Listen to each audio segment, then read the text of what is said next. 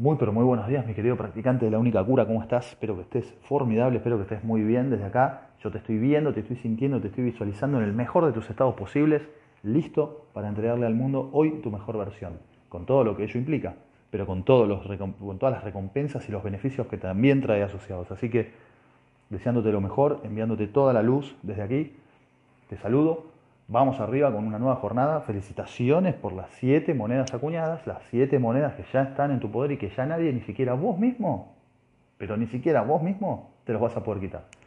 Bien, así que felicitaciones. Sigamos por este sendero. Día 8. Bueno, el día 8 y el día 9 vinieron encadenados en esto de sueños más voluntad igual éxito. Entonces, día 8, sueños. Eh, esto es, importante comprenderlo. Vamos a hacer una, un poquito, vamos a mirar un poquito en el contexto en el que nacemos y en el que venimos existiendo todos estos años. Nosotros vivimos en un sistema que eh, tiene una gran trampa, a mi modo de ver las cosas, que se llama sistema educativo. Nosotros tenemos un sistema educativo en todo el mundo que es primero obsoleto, porque si uno mira un automóvil de, de este año, del 2021, y una escuela de 1800, eh, perdón, una escuela de 1800 y una escuela actual y un auto de 1800 y un auto actual, vamos a ver que solo el auto evolucionó, pero a niveles escandalosos, cuando la escuela en realidad sigue siendo la misma. Sigue siendo aburrida, sigue siendo cuadrada, sigue siendo un ser humano con una pizarra, con una tiza, dándole a todos los demás la información que él tiene porque es un iluminado, y los alumnos son justamente alumnos, son los que carecen de iluminación, carecen de luz propia. Fíjense hasta qué punto llega la cuestión. El alumno carece de iluminación, carece de luz propia. Entonces viene el, maestro y lo ilumina con la luz que él le quiere irradiar. Entonces, ¿qué nos enseñan y cómo nos lo enseñan? Ese es el gran problema.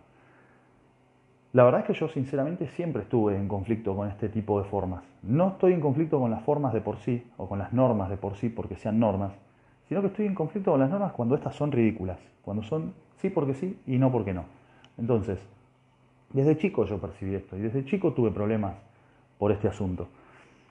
Lo que pienso es lo siguiente.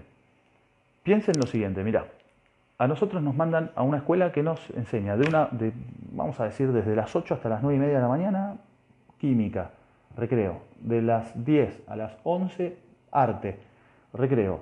De las 11 y media hasta las 3, francés. Bueno, y así vamos durante años, de años, de años, de años. Entonces, ¿saben lo que pasa ahí? Escucha esto no solo que te están mandando la información que incluye cada materia. Yo creo y considero que está sucediendo algo que es muy grave, que le están enseñando a tu mente a disociar. Exactamente, le están enseñando a tu mente a separar la realidad y fragmentarla. Pero en ningún momento del proceso educativo nos enseñan a reintegrar para comprender el todo, para comprender la unicidad. Entonces, bien, sí, francés, eh, arte, eh, no sé, cualquier materia, biología, química, inglés, etcétera, matemática, eh, lenguaje y demás. Bárbaro, sí, muy bien. Ahora, pero vuelvo a la forma. Eh, ¿Por qué nos lo enseñan de esa forma? Porque evidentemente conviene, porque evidentemente sirve a un sistema que es el que posteriormente nos está esperando de brazos abiertos para incluirnos como seres productivos en un esquema que en realidad a nosotros no nos va a dejar nada. Simplemente nosotros le vamos a dejar nuestra vida y nuestro tiempo a un sistema, que sí va a crecer mucho, pero nosotros no. En este contexto, ¿por qué es todo este rulo? Para hablar de los sueños. Pensá un minuto, pone pausa y pensá. ¿Cuándo fue la última vez que alguien te preguntó cuál es tu sueño? Probablemente, y ojalá y Dios quiera, haya sido muy cercano, muy reciente y que sea además con gran frecuencia. Pero la realidad es que no es algo muy común. No nos preguntamos entre nosotros qué soñás, cuál es tu sueño. ¿O cuáles son tus sueños? Porque pueden ser muchos. No confundamos sueño con propósito. Soñemos ahora. Soñemos porque es libre. Soñar es gratis, como dicen. Bueno, a soñar. ¿Cuándo nos educaron en función de nuestros sueños? ¿En qué escuela educan a los chicos en función de lo que los chicos sueñan, en función de lo que esos niños traen para dar al mundo? Y ahora sí voy al propósito. No nos enseñan a desenvolver nuestro ser para encontrarnos y entender qué es lo que vinimos a aportar. Buscad el reino de los cielos y el resto se os dará por añadidura es decir, expandirme, es decir, dar y después recibir en consecuencia, de manera abundante, porque el dar fue un dar abundante. porque es abundante? Porque yo soy un ser abundante que encontré mi propósito. Entonces voy a ser un dador abundante, excesivamente abundante. Entonces la contrapartida de eso va a ser una retribución del universo, de la vida, de Dios a mí, que también va a ser abundante, pero no estamos formados en estos términos. Siempre a lo largo de, todo el reto y en adelante también, en la única cura, vas a notar que hay una tónica, que es romper con un martillo un cristal. Esto es paradigmas, esto es creencias, esto es eh, romper un paradigma y ungir otro.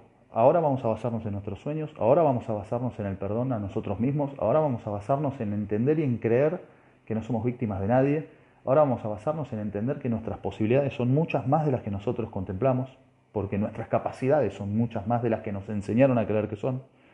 Bien, así que sueños, anotate en una hoja todos los sueños que se te ocurren, ya sea una bicicleta nueva, una mansión, liberar un pueblo en África, llevar agua potable eh, a Marte o lo que fuera. Cualquiera sea tu sueño, anótalo, porque si está ahí por algo es. Nosotros vamos a encontrar el camino para que eso se cumpla. Pero vos anótalo.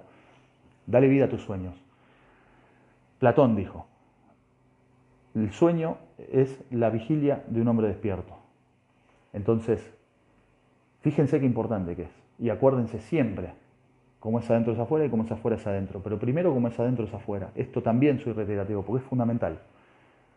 Los sueños residen en mí. Mis sueños son mis sueños, no son los sueños de alguien más, son los míos. Bueno, tengo que ir a buscarlos, los tengo que identificar y después los tengo que materializar y los tengo que manifestar en el plano real, en la vida material, digamos. Bien, así que concéntrate en tus sueños, hacete una muy buena lista, hacete una gran lista de sueños. Si es uno solo, no te preocupes, van a ir apareciendo, te aseguro muchos más. Y si son 150, no te preocupes tampoco, de hecho mejor, sos un soñador, anótalos ahí. Señores, no es de débiles, no es de fantasiosos el soñar. Si no hubiera habido soñadores, no tendríamos aviones, no tendríamos celulares, no tendríamos eh, ropa eh, confortable para el, para el invierno, no tendríamos sistemas de calefacción. Si no hubiera habido soñadores, no tendríamos automóviles, todavía andaríamos a caballo y viviríamos entre árboles. Bueno, ese es el poder que tienen los sueños, de impulsar el mundo hacia adelante.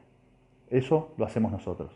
Así que mi amigo, Fíjate, mi amiga, cuánto es lo que hay encerrado en la única cura. Es extremadamente abundante. Te invito a que te sumerjas, te invito a que disfrutes muchísimo de este día, el día 8.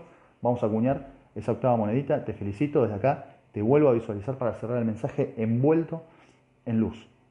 Te admiro mucho. Estoy acá para vos. Te mando un abrazo gigante y que hagas un día fantástico.